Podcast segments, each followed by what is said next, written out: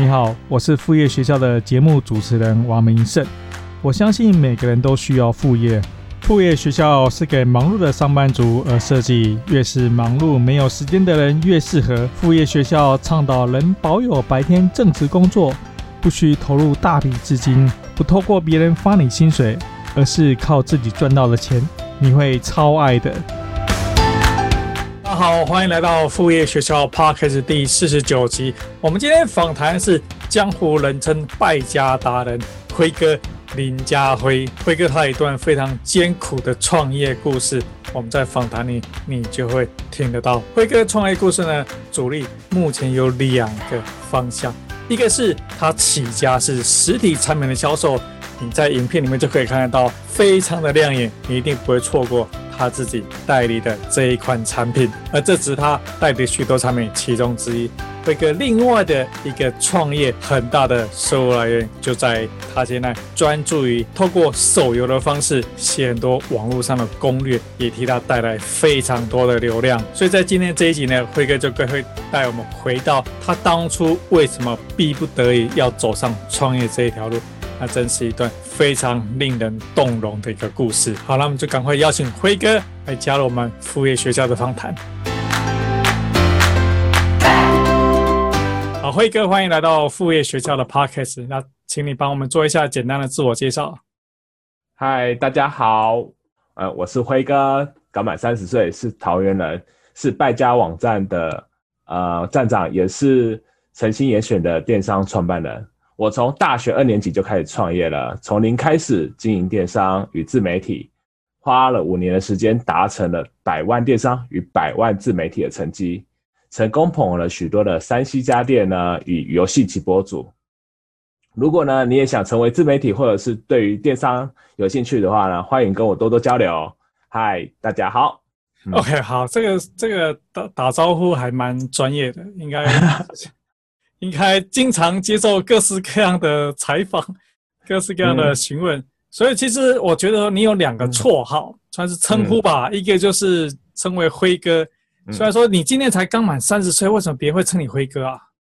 呃，看起来比较老，就是在江湖上打滚比较久，所以人家称你辉哥。那另外，为什么江湖的人又称你是败家达人呢？哦，败家达人这个由来非常的特别一点，因为这个称号是由那个电脑王阿达他们赐名的。电脑王阿达，对对，因为他觉得呢，哦，我非常喜欢买东西，又很喜欢写呃这些产品推跟给大家，所以呢，我自己也本身很热爱这些产品，国外的 3C 产品啊，然后并且又在经营呃电子商务，所以呢。推坑好玩又实用的有趣三 C 产品，因此也被叫称为败家达人。对，就这样子。所以就是劝败就对，就是你，对 凡是你劝人家的开箱文啊，什么东西，大家看了就会很想买。那我趁个趁这个机会，嗯、因为辉哥头上戴这东西实在是太显眼了，嗯，就是观众不想看到你这个样子，上面这个耳朵都是。所以说，还是你直接来介绍一下，说你的这个这个头上的这个产品。好，我这头上这个呢是非常酷炫的猫耳耳机，然后呢，它最特别的地方就是呢，它上面是属可以发光的，然后而且可以不同切换不同颜色，非常的有趣。像我这样子稍微按一下按钮，它就可以哎切换切换各种模式，然后颜色也可以变成红色。真的。对，绿色这样子，对，总共十二种颜色。然后我们最近开发到任何颜色都可以去调整，非常的方便。对，所以是所有呢男生朋友呢可以送给女朋友的一个特别的情人节礼物，也可以送给自己喜欢的直播主，或者是自己来佩戴，都非常合适。对。我觉得送这个礼物是超特别，就是女朋友或是女生们绝对不会想到有这种东西存在，非常的特别，吸吸人呃眼球目光，对，对对对，超吸眼球。所以你刚刚说到说你大二就开始创业，对要聊一下说大二大家还在这个。大学生涯还刚开始没多久，可能还在谈恋爱、玩社团。那你为什么那时候就怎么开始去创业？哇，讲到那时候呢，我也是谈恋爱，因为那时候是二零一四年，那我大学二年级的时候呢，一开始想要帮女朋友准备一台手机当做生日礼物，可是比价之后才发现呢，台湾的手机真的很贵，对我那时候一台都要两三万块，我买不起送给我的女朋友，所以我跑去国外比价。然后比呀比，比呀比，就发现国外的手机好便宜哦，怎么会有那么便宜？一台小米的手机，华为的手机才五五六千块而已，非常的便宜。所以那时候我就呃买来送给女朋友，然后呃没想到呢，那时候就说一些开箱文嘛，在网上写一些开箱文，然后推荐更多人知道，然后顺便弄个团购，呃也很感谢那时候的那个网友们热情捧场。开团一次就是买十台手机，然后一团就直接赚了两万，比我当时的薪水还要高，就这样子开启了创业之路。所以你那时候不是学生吗？等于说比你那时候在外面所有的打工全部加起来还要高，对不对？哦，我是兼呃，我半工半读，我六日上上课，然后一到五上班，啊，对，剩下时间来做。就是写文章跟做网拍这样子，嗯，好，你说到有另外一个重点，就是说，因为一般人，譬如说他今天你在路上随便找一个大二的学生，那他去开团，大概没有人会去会去要买他的东西，因为他根本网络上没有任何的的粉丝们。那你刚才也提到说，你那时候已经在写部落格，就是你那时候是怎么经营你这些网络上的这些这露出？呃，一开始的话呢，是透过一些论坛，比如说像 Mobile 零一啊、巴哈姆特啊这些台湾流量非常大的论坛，然后来写一些开箱文，然后还有比如说像匹克邦这些地方来写，然后就会有很多的人来回应，跟呃跟你询问，那你只要回答了出来，然后让他们觉得，哎，你是个专业的。那他们就会想说，请你来帮忙处理这些呃比较烦躁的手续，比如说可能要怎样子购买的方面，这样。所以那时候是已经开始自己的的自己的 blog 文章了，还是说你都是写文章在这些论坛上面？呃，同时进行，同事进行。OK。对，其实这部分的话，我从很久以前就是从无名小站就开始在写一些影评，然后到痞客邦也。陆陆续续也在写一些影评啊，或者生活的日记。那时候还没有想到怎样变现，那时候只是想为了换电影票，对，写一次电影，呃，写一个电影影评之后，然后拿到电影票，然后再去看完再写，然后再拿电影票，这样子看免费电影。哇，这听起来蛮棒的一个生意啊！呃，就单纯娱乐，那时候也没想到说可以赚到钱。嗯，所以这个是什么时候的事情啊？这时候是我十八岁的时候的事情。那时候我手刚好工厂的时候，呃，出了一场意外，所以就在家里休养。嘿，对，OK OK，所以等于是你十八岁其实就开始写影评，哇，这听起来也是蛮厉害的一件事情。就小哎，我们小学的时候或国中的时候都会写一些课后赏析啊，然后电影赏析之类的。那我觉得。有时候电影呢，像那时候国片，其实大家都不喜欢去看，然后就觉得还蛮可惜的。蛮多国片其实都蛮好看的。从那时候我就是，哎，那我不然就是推荐出来给大家知道，因为其实我自己也很想知道，说我看到的电影跟大家看到的电影是不是一样的感受？对，OK OK，好，了解。所以我们回到说，其实你因为毕竟还是以网络现在销售产品为主嘛，所以大二的时候那时候开始做团购。然后我想再多跟，请你再多跟大家分享一下，说从那个第一次的这个手机团购之后呢，后来你陆陆续续又开始，就是因为第一次尝到了一些甜头嘛，那陆陆续续又开始卖什么样的产品？好，后面的话呢，就开始做小米他们的呃小米手机嘛，然后他们有出小米电视，然后那时候就有客人就委托我说啊，那你既然都做手机，那电视可不可以进来台湾？他们也想要，对，那我那时候就开始做一台、两台、三台、四台、五台、六台啊、哦。电视因为电视利润就比较大了，更大，对，然后再来就是呃美颜相机，像 TR 卡西欧的 TR 六十啊，TR 七零啊，TR 八零，然后接下来还有一些智能居家产品，我都基本上做的都是高利润的产品，这样子。嗯，所以这都是团购吗？还是说是一台一台的的卖？呃，团购，对，团购，团购，对，没错。所以你跟四八六的做法还蛮像的，他也是全部都是做团购嘛？对对对对，跟他做法真的是蛮像的。对，OK OK，那你的你的就是大家就会好奇是说，这个你如何去找这些产品？就你怎么知道说这个产品其实大家想要团购？呃，首先我们先写文章，还有看网络上的讨论热度，对，再决定说哦，是否有人会愿意说询问或是反映的感觉如何，然后再决定是否要进。因为基本上那时候我没有钱，所以我都是先收到单，嗯、收到订单，才去做这件事，才去进货回来给交给对方这样子。对，了解。所以等于是你会先去看，可能就是大陆或台湾，大家网友们可能在聊什么东西，现在是很夯的，那你可能就是先写一些分享的文章之类，让别人知就测试一下，说大家是不是真的很想要这东西，然后开放让大家团购，有订单你再去再去真的去买进这个货进来。对，没错。所以那时候我虽然没有很有钱，我那时候存款只有五千块。对，然后那时候就是先收大家的定金，不然就是收全额，然后再去帮大家订完这些产品进来，这样子也不会有所谓的啊库存压力，也不会有现金的压力，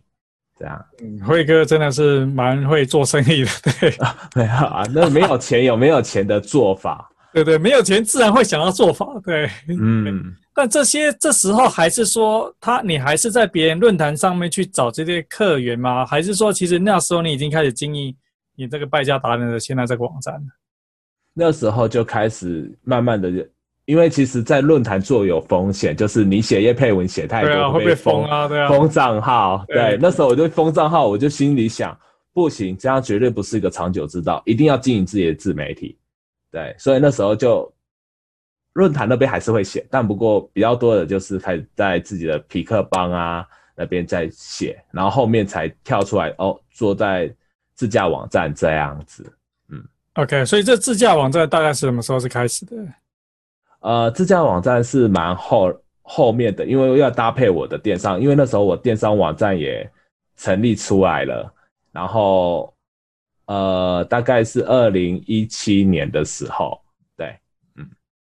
我那也没有很久之前啊，就是对，没有很久。对啊，对啊，对啊。好，那我们来聊一下你这个电商，就是诚心严选。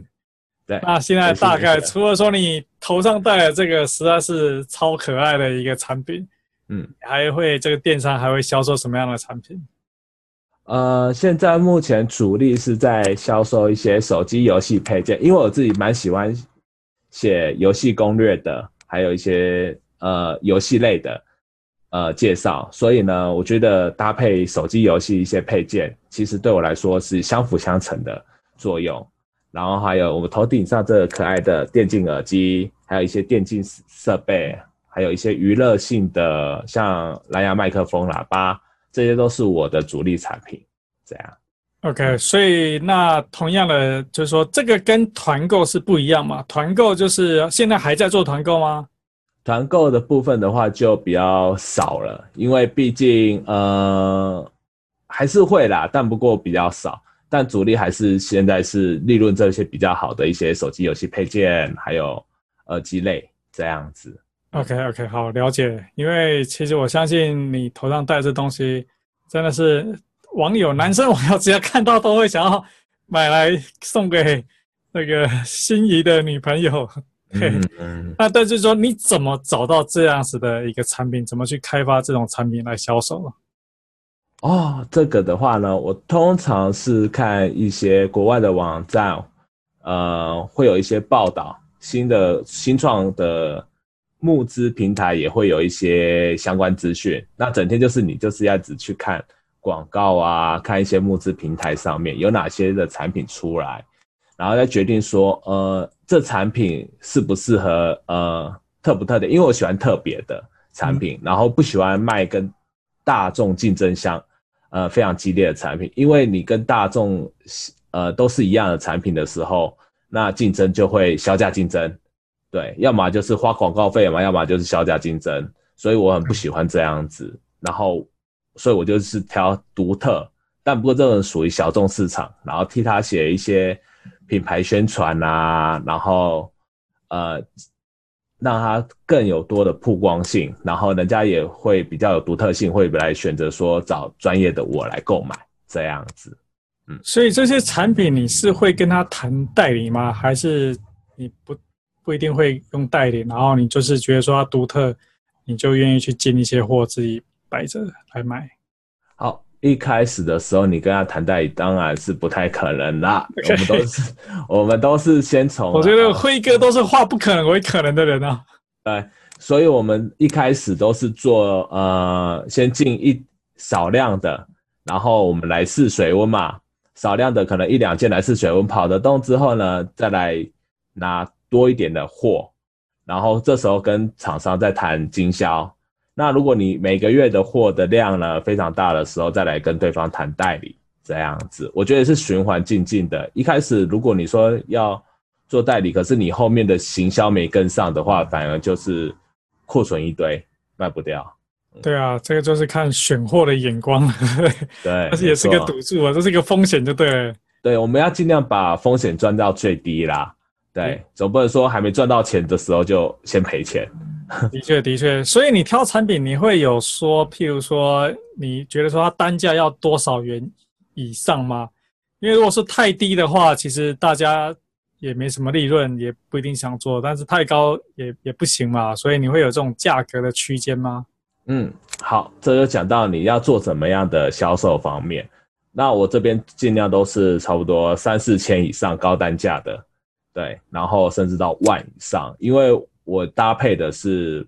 呃开箱文啊，还有网络上一些呃业配行销这样子，还还有影片，那我会花非常多的心力再去做这些，所以不会去跟他比价格，然后需要的是专业度。对，这些产品都需要有专业度跟服务，所以比较会让人家呃信赖，那也比较独特，台湾比较不会有去竞争的情况，这样。了解了解，所以因为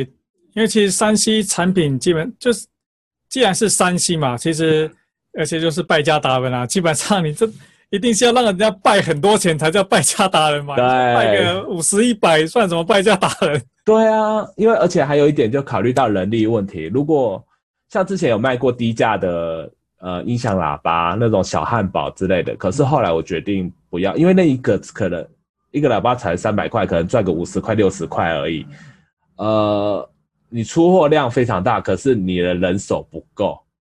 对对对，那这样子的情况下面，你可能哦、呃，可能一今天一整天做下来，你可能赚个差不多五六百七八百而已。那你耗费了一整天时间在包货，对，其实很不划算，对，划不来啊。嗯，对，的确啦，所以我觉得说价格是一个，譬如说你如果说自己一个人在在经营，甚至说即使你有一个团队在经营，还是要确认一下说你的产品属性。而且我觉得说辉哥的一个特色就是说，你找到一个产品，然后你会仔细想它的特色在哪里，然后你会写开箱文。嗯，然后去去推，就是真正去推这个产品，等于是大家知道说，哎，你是推这个东西，怎么搜寻，怎么找，都是找到辉哥在推这个产品，对对，没错，他自然就会说，哎，那就是跟最懂、最专业的人来买就对了，没错。那除了说你的电商之外呢，我相信这边是你的获利的一个很大部分，嗯、但是我发现说你的网站，嗯，其实。刚进你的败家达人的网站啊，其实看到不是马上看到产品，而是看到你很多很多的文章。要来说一下，说你这个算是比较偏部落格性质的文章，你是怎么在看待，怎么在经营？嗯，呃，那我们败家达人的网站经营部部分呢，主要是分享最新的游戏介绍跟三 C 开箱为主。那目前会看到我版面上面比较多文章，都基本上是游戏类的介绍。而且，呃，还有一些最新的流行资讯啦。那我先讲一下，其实我觉得做自媒体部分的话，你不能只有业配，你要让你的观众留得下来，让你的粉丝留下来，那你就必须去写一些让观众喜欢的呃知识。那我昨天就选择啊游戏类的知识，因为其毕竟跟我同年纪的都还蛮喜欢游戏玩游戏啦，因为辉哥我本身也很喜欢很喜欢玩游戏，不论是电脑游戏跟手机游戏，我都非常喜欢玩。这样子，那就会找一些攻略嘛。那我就是找这些呃，写这些攻略懒人包，然后让大家会进来往我的那个自媒体里面去看，然后看一看呢，就会跳出可能哎相关的，像比如说在玩手机游戏，就会跳出一些手机游戏的配件，然后你就可以手痒痒的就去点了，因为这些手机游戏配件会增强你游戏的功力，哎，嗯、对.相辅相成，对。OK OK，所以等于是说，他这个你这个败家达人网站，其实是用这种很吸引人的手机手游的这些攻略，嗯，等于是带来流量嘛。对，没错。还有呃，像之前也有写一些议题啊，比如说像三倍券啊，或者是呃动滋券这些，因为其实。补助类的，像这种补助类的流行话，呃，流行时事的话，其实还蛮多人会看的。然后看完之后，基本上呢，也可以将这堆消费者啊引到我们官网上面。像之前动资券嘛，那我们这边有卖小米手环，对，那运动资券就是可以买运动类的东西嘛，那运动手环嘛，那就可以导流到我们的网站上面去，相辅相成，又是一个。OK，所以其实你的文章就是你的网站的文章里面呢，其实背后都跟你产品是有一定的性质的导流的作用，对不对？对，尽量啊。那如果没有也没关系，就是当做做功德嘛。也不一定做功德啊。其实就是说，只要网站有流量的话呢，其实有很多赚钱的方法。嗯、对，所以除了说你你导流量到去他让他去买的那。要不要稍微聊一下说，光从网站带来流量本身呢？其实你有哪一些它可以赚钱的方法？哦，当然不只有做功德而已啦，流量也是可以变现。那我们像我们自媒体网站上面呢，败家达人上面，其实你点进去会发现有蛮多的一定比例的广告。对，那这些广告也就是我们的变现收入部分。那我们网站目前呢有三个。变现收入的方法，一个是 Google 的 AdSense，那这是 Google 出的一个创作者的那个广告收入，它会分每个月会分它的流量的点击啊的一些分润给你这样子，然后另外一个是新闻媒体平台所配合的文章授权的费用，比如像自媒体啊，呃，利爱平台，还有另外一个是睿睿智这样子。那他们会帮把你的文呃文章或是攻略嘛，然后分享在他们的平台上面，然后他就会分润给你，对，然后再来第三个就是产品的业配，就是帮他写业配文啊这些的收入这样子。嗯，OK，我我想特别问一下，就是你刚刚提到这个自媒体，字是文字的字的那个自媒体，嗯、因为可能很多听众。观众他不会知道说这究竟是什么一回事，但是你毕竟是已经在这个他的这个范围里面，这个圈子里面，嗯、要不要稍微聊一下说这个字就是文字的字的自媒体，它究竟是怎么样的一个玩法？哦，自媒体的话呢，因为我目前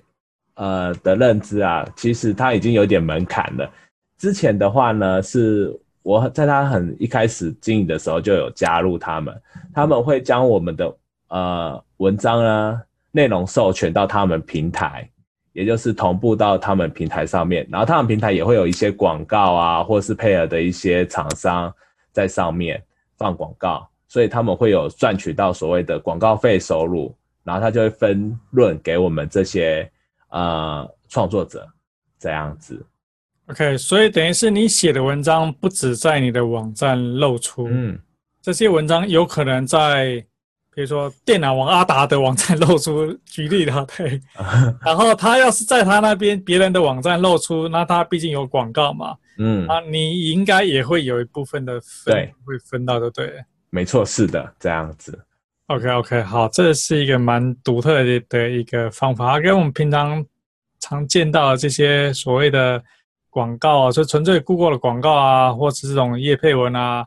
或这种联盟行销，它算是又是另外一种形态的的文章分享出去赚广告吧？对啊，这个、嗯、这个蛮有意思。但是我看到说你你的网站其实每天更新很多文章，对，就因为譬如说我自己的广告都是我自己写的嘛，所以可能、嗯、啊一天能挤出一篇出来，就是一个礼拜能挤个两三篇就已经是功力很强了。但我看你网站一天更新好多篇文章，所以我一开始在看奇怪。电脑王阿达有在睡觉吗？怎么 这个怎么每天的发文量那么大？对，后来想想说，其实你应该有些秘诀，可能不一定都全部都是你写的。嗯，要不要分享一下说，说这么多的文章的内容是你自己创作一部分，那还有什么样的人来协助你做创作？嗯，哦，这一部分的话呢，一个人的力量是有限的。我也想睡觉，也想玩游戏。对，但我会主动去写一些就是流量比较高的，或是一些山西开箱，或是十四一体的文章，那或是一些游戏懒人包整理。那其他部分呢，有一小部分是来自于厂商的业配开箱文的分享，比如说像广告的，他们有一些广告会想投稿。对，另外一部分比较大的是帮助一些刚起步的。呃，默默无名的 YouTube 的创作者，一些游戏直播主，宣传他们的呃影片跟文章攻略，那我们大家一起互利共生。会做出这样的决定呢，也是因为辉哥我以前呢也是个游戏玩家，也很常在写游戏攻略，可是明明就是一部好的游戏攻略，可是就没有上呃排行啊，或者是因为版规问题被删文了，没人看。对，或者是辛苦拍摄的影片呢，也因为 YouTube 的演算法排名后面，所以也没有露出，也没办法，也没人想去看，对，也没办法去点到，所以我就觉得很可惜。那可以帮，就想要帮忙这些小小的游戏娱乐创作者呢，能够将他们的作品曝光在我们的平台上面，跟各大平台上面。因为我刚才讲过，我们的文章会分享到各大平台的媒体上面，赚取呃。授权收入这样子，那也可以顺便加快打开他们的知名度，让这些创作者的频道订阅数能够 up up up 增加，然后让这些好文章跟好影片能呈现到更多人知道，帮助到更多的玩家这样子。嗯，我觉得辉哥真是有心人啊！现在已经在提携，就是更之前就刚刚加入这个这个游戏产业的一些人。但这些人他是，比如说，他怎么找到你？知道说你这边可以有文章可以来合作，还是说你怎么找到这一些人，让他们知道说你这边可以帮他们协助他们？在我的网站上面呢，有一个叫达人圈的，那他专门就是提供给 YouTube 或者是游戏攻略的创作者呢来投稿。那我们都有 mail 在上面，欢迎来投稿。那只要你的文章诶符合我们的规范的话，那我们就会帮你呃宣传，帮你的去各大媒体曝光。的这是方法其中，另外一个就是呃我自己去主动去啊、观看，诶哪些文章是我觉得有兴趣的，而且觉得不错的，然后就会询问对方的授权这样子。嗯，哦，OK OK，好，了解。那这个，譬如你刚刚提到说询问对方的授权，嗯，是怎么样的互利？就是你帮他，他帮你呢？嗯，那我会跟他讲说，这篇的文章呢是非常好的，而且优质的，只是呢你缺乏的呃更多人来观看。那我刚好这边有一个平台，我的部落格非常适合你的文章，可以来这边呃放送。那你是否愿意把你的文章授权给我来这边放送呢？这样子。嗯 OK，OK，OK，了解。因为，嗯、因为他授权过来，其实对第一对你的流量有帮助，第二对你的产品也有帮助。对，没错，大家都互利共生，我觉得。非常好。没错。那像像你的网站啊，我想了解一下，嗯、就是因为网站，譬如说我们今天去搜寻一个攻略啊，我们可能就是去看它的东西，然后比如 Google 跟你讲说，哎，这边有一个文章，然后你就去看，点完之后呢，你这就再也不回头，从从此再不会到这个网站。那你去怎么？你会有一些方法去留住这些曾经来看过你网站的这些人吗？一些技巧、一些方法吗？基本上的话，我这边就是来这边看完的客人，呃，来这边看完的基本上是来这边查他想要的资讯。那我们这边只要提供他有要的资讯，那对方就是会再回来看这样子，或者是利用社群。媒体部分，然后把它导到我们的 Facebook 来的点赞，来个呃，来大家一起在这个 Facebook 的社群里面呢，一起的去呃了解说，那最近有什么一些新的知识这样子。那如果没有留留着也没关系，总会有一天他会在网络上看到我们的文章再回来的。嗯，OK OK，好，了解，就是基本上。希望说他来，要么是导成，最后可以购买；嗯、要么你可以导成到 Facebook；要么这篇文章很好，嗯、而且你网站一直有很好的东西，他总是会再找找到你们再回来。没错，是的。对，那趁这个机会再问一下说，说辉哥除了说网站看起来花很大的心力在经营，你还经营哪些其他的社群媒体的网的内容？哦，这部分的话，目前是有经营 Facebook 跟 IG 还有 YouTube。那。FB 是我经营社群的主力啦。那就像刚才讲的，它可以用来建立创作者跟粉丝他们一些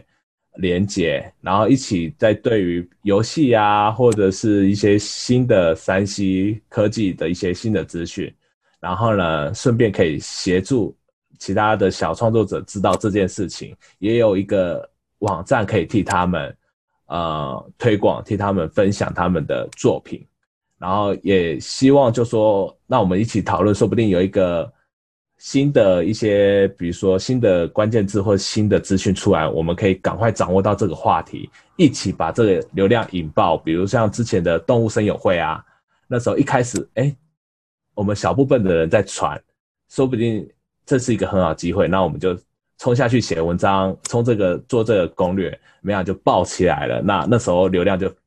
大家一起爆得非常高。那 YouTube 部分的话呢，主要就是会来放一些文章中的一些影片，或者是比较多的，通常是我自己业配的产品的影片啦，这样子。然后另外 IG 的话，就是做一些商品业配的宣传，这样。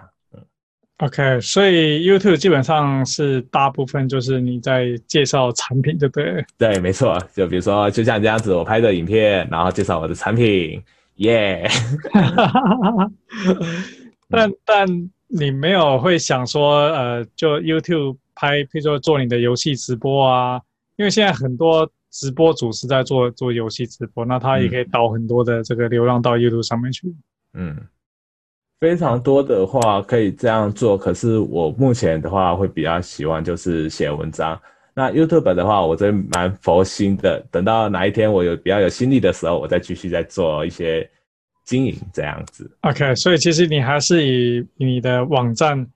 部落格的的内容的经营，跟你的电商平台为的经营为主就对了。嗯、对，没错，是的。嗯，OK，好，了解。那想另外想问一下，就是说呢，其实辉哥算是现在已经有一点成绩了嘛？对，虽然说从这个这个十八岁就就开始写影评，啊也，你现在说已经快三十岁嘛，所以也写了十几年。对啊，啊，等于是对怎么在网络上去经营啊，从通过文字的方式是很擅长的，有非常有经验，然后现在也在提携更年轻的人。然后就是说，但如果说这些，比如说他今天可能跟你一样在，在哦，回到你十二年前刚十八岁那时候，你开始写网络上开始写影评，或者说现在可能也有大学生，那开始他开始要写影评，或者说他开始在在网络上他想要建立自己的模式，自己的一个宣传曝光，那可能十年前布洛格是大概是唯一能做的事情吧。嗯，因为那时候 YouTube 可能国外比较多人流行，可能但是台湾可能还没有那么多人知道。那以前都是什么百万部落客啊、无名啊，就是那个年代，就是很辉煌的部落格的年代。那现在假设又有人今天他其实也想要踏入这个网络的这个领域呢，他还想要去尝试看看能不能做一些事情。也许他不一定说现在想到哎马上要能赚钱，但是他就是想在网络上做一些自己的曝光，就像你当年的一样。你会有一些什么样的建议给可以给这些人吗？嗯，做自媒体或者是做部落格或做 YouTube，这些都不嫌晚，只要你愿意做，都是一个开始。因为每个人呢都会有不一样的心得、不一样的感受，那你就会吸引到不一样的人，会有一群不一样的人，呃，跟你相同的人会去欣赏你的文章、欣赏你的影片。那我觉得这是非常重要的，你不要担心说哦，可能现在加入就太晚，从现在做起，那永远都不嫌晚。那有一些地方的话呢，会比较建议是说，你在做这些事情的时候呢，一开始就先从下班下课的时间去做，而不要去说哦，全呃就辞掉工作，或者是书也不读了，这样子。我觉得这样子是非常危险的，因为你在一开始在做的时候，是先从你的兴趣去吸引你的族群，然后让跟你的族群一起一同成长，我是觉得非常棒的一件事情，因为你这中间会累积到所谓的呃，不论是你的数位资产，也就是说，我们讲数位资产就是你的创作的文章、影片，这些都是属于你个人的数位资产。这些都可以转化成以后你的个人品牌，对，所以先别滑 FB 跟 IG 了，这句 游戏我先关掉，去创作、去写文、去把你的个人品牌、个人的数位资产建立起来。那如果这些你都没有做，都没有去经营，都没有去坚持下来，那就更不用说你未来还有什么专职经营啊这些，因为。说真的，这些都是要努力跟坚持下来的。嗯，我感觉辉哥讲的这段话跟我，呃，你后面那一本那本我写的书，其实基本上是异曲同工之妙啊。哎、哦欸，真的啊，所以真的觉得，呃，大哥写的书是非常棒的，呃，非常对于年轻人是非常，或者是有心想要加入自媒体这一块的话，都是非常棒的一个选择。嗯。对，因为就是说，你如果说觉得说，哎，自己现在想要去，不管是写 blog，或是现在大家比较喜欢拍 YouTube 嘛，嗯，那如果说你就觉得哇，我赶快要辞职去加入 YouTube 的行列呢，其实是真的要赚到钱是蛮困难的。嗯，对，没错，因为一开始的话，你在做这些事情的时候，不能吸引到人，不一定是赚钱，而是你要。找出这些族群会喜欢的方向。那如果你真的找不出呃写文的方向，或者是拍摄的方向的话，我建议啦，先从论坛上面去找最近流行的讨论的事情去写文，不然就是去找最近 YouTube 上面比较红的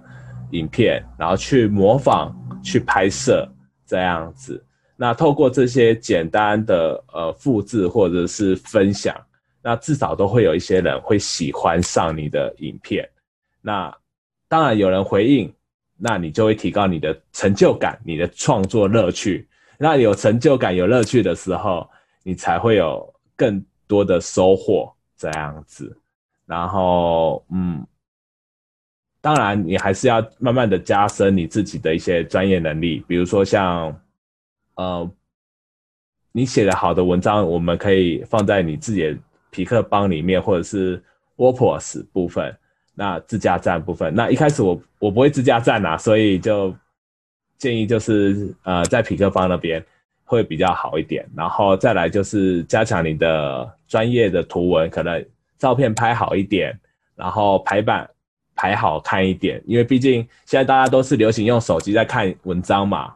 那你。文字如果排版不好，就会在手机上面显示的就挤成一团，看不好看。对，所以排版部分可能这些哦要去练习怎样子把它排得更好看，还有一些 SEO 的关键字部分，呃，这些当你觉得说有累积到一定的程度之后，那我建才会比较建议说跳出来做自媒体站这样子。那最后再搭配一些虾皮啊、网拍啊，或者是一些实体店铺的行销，也是一个不错的变现方式。嗯，对，所以这个是因为辉哥是很擅长文字类的经营。嗯，那当然你也自己有一自己的 YouTube 频道啊，你也拍一些开箱文。其实今天早上有一个网友，他在前几天我们就在就联系的时候，然后他就问我说我：“我我怎么拍影片？就我拍我的 YouTube 影片。”然后就我就想说，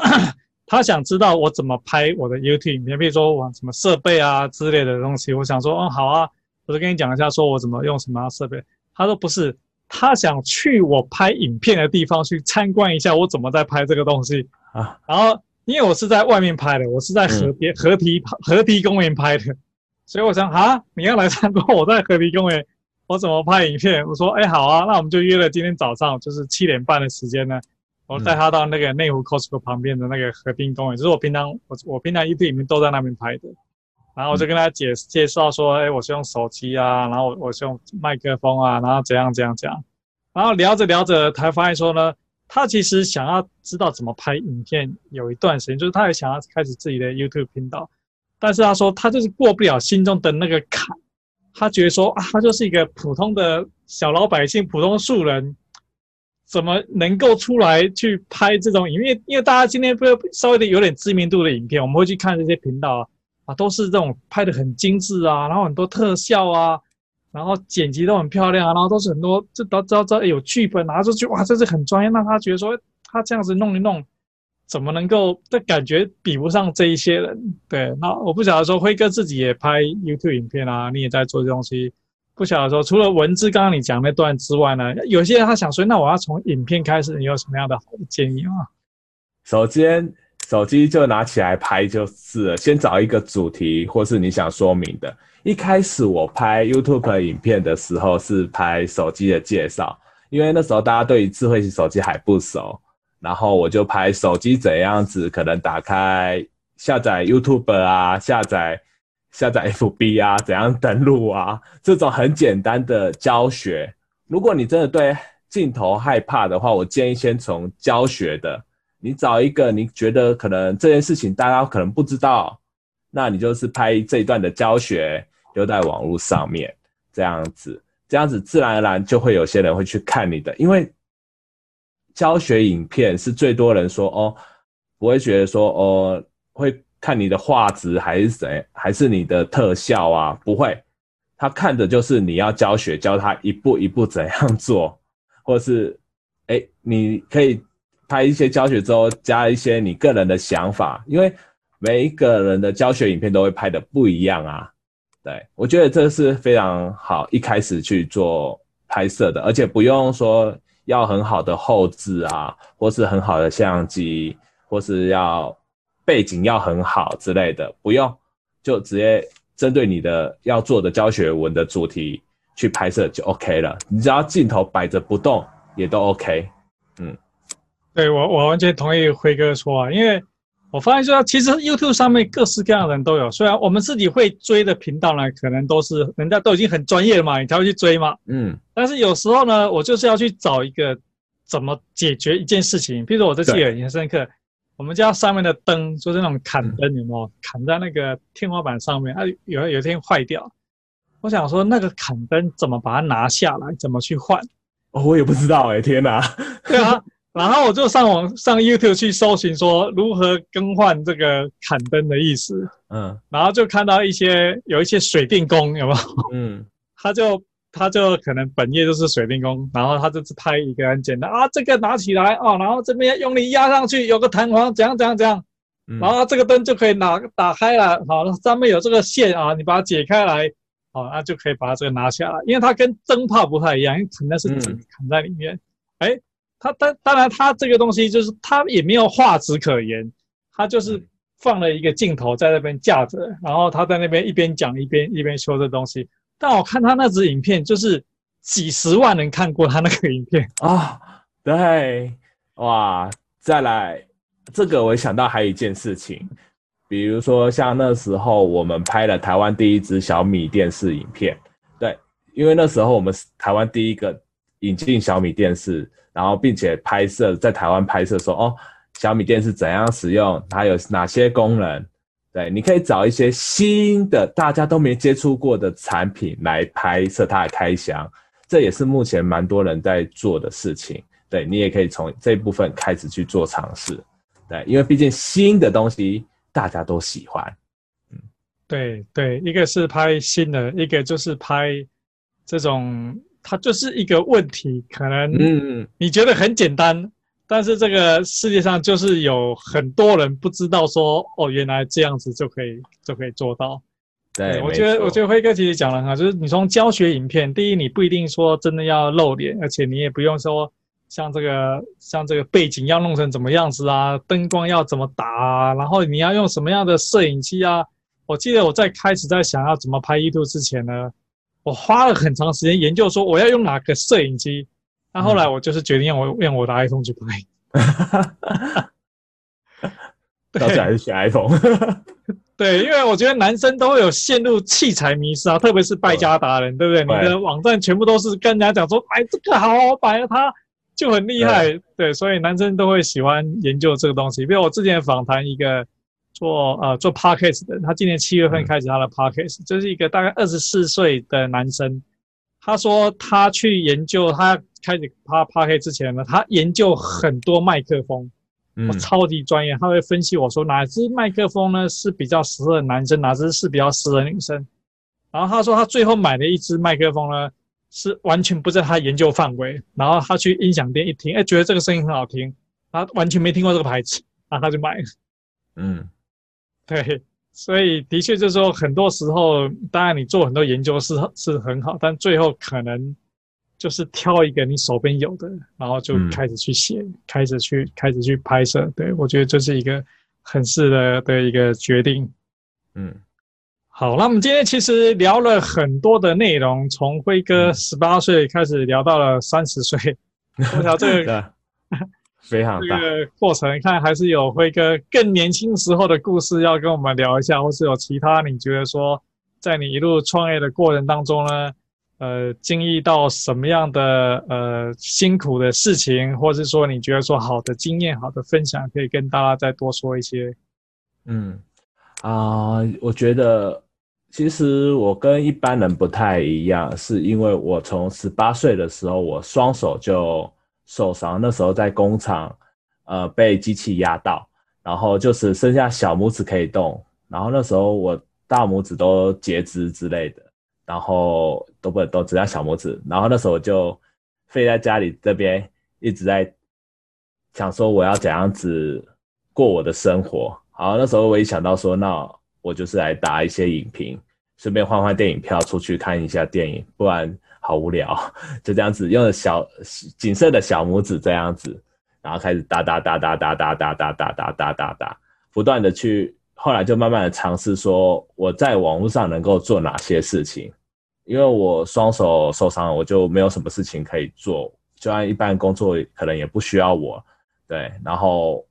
那时候也蛮，就对自己也觉得蛮迷惘的啊。可是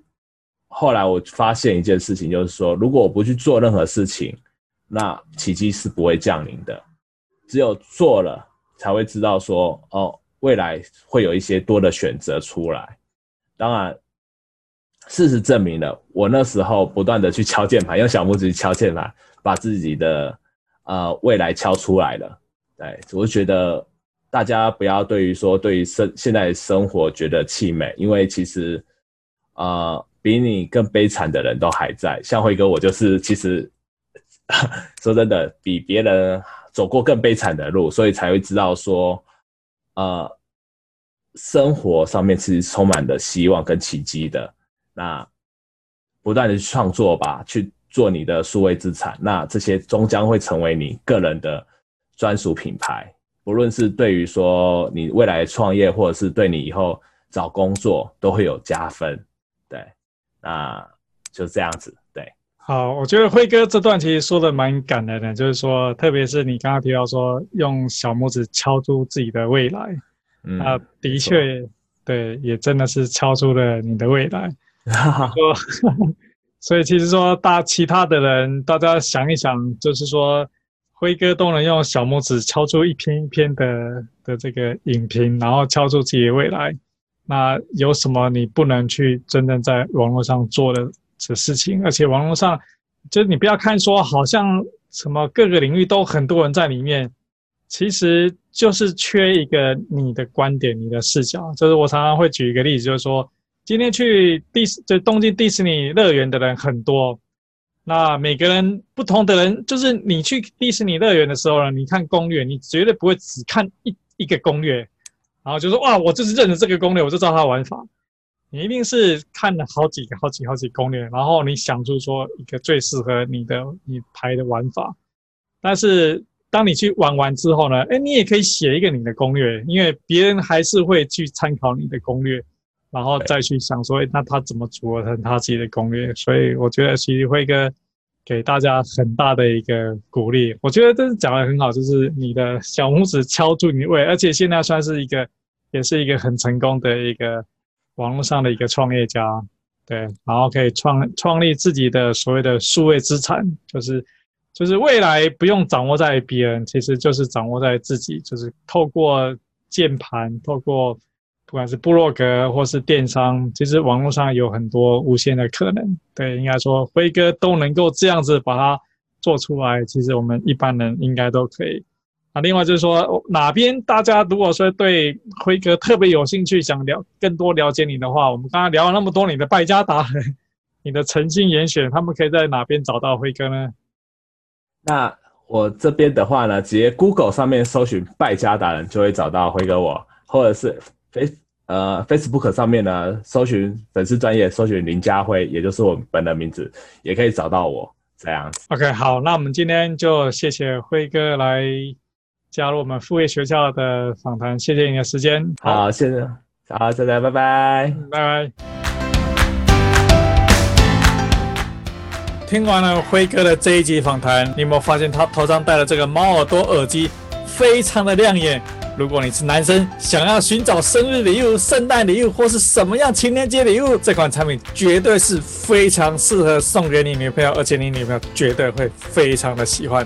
在这一季访谈里面呢，我们可以有三点可以学习下来。第一点，辉哥有提到，他其实是用两只小拇指敲出他的创业人生，对你是不是有很大的纪念？如果说辉哥在这样的状况之下呢，他都可以敲出他的创业人生，没有什么道理你不能做到的。第二点是，辉哥他其实寻找特色产品。来做销售，就像他带来这个猫耳朵耳机。市面上当然耳机产品实在是太多，但它是猫耳朵耳机呢，实在是太显眼、太亮眼，让人不得不关注它。当然，特别是虽然是已经是这么特别的产品，辉哥透过他的 YouTube 开箱跟他的网站开箱呢，其实替他的产品做了非常非常棒的一个解说，让潜在客户看到他的开箱文之后呢，不想买他的产品都不行。第三点，辉哥算是创业小有成就。可他不忘提携后进，他透过他的网站呢，也让很多刚刚出道、开始在写手游的年轻人呢，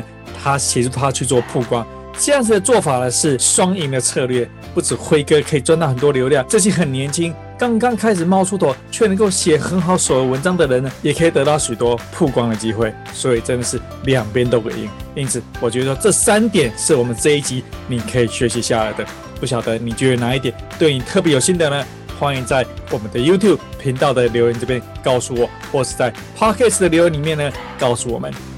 好了，我们今天这一集就录到这边，谢谢大家。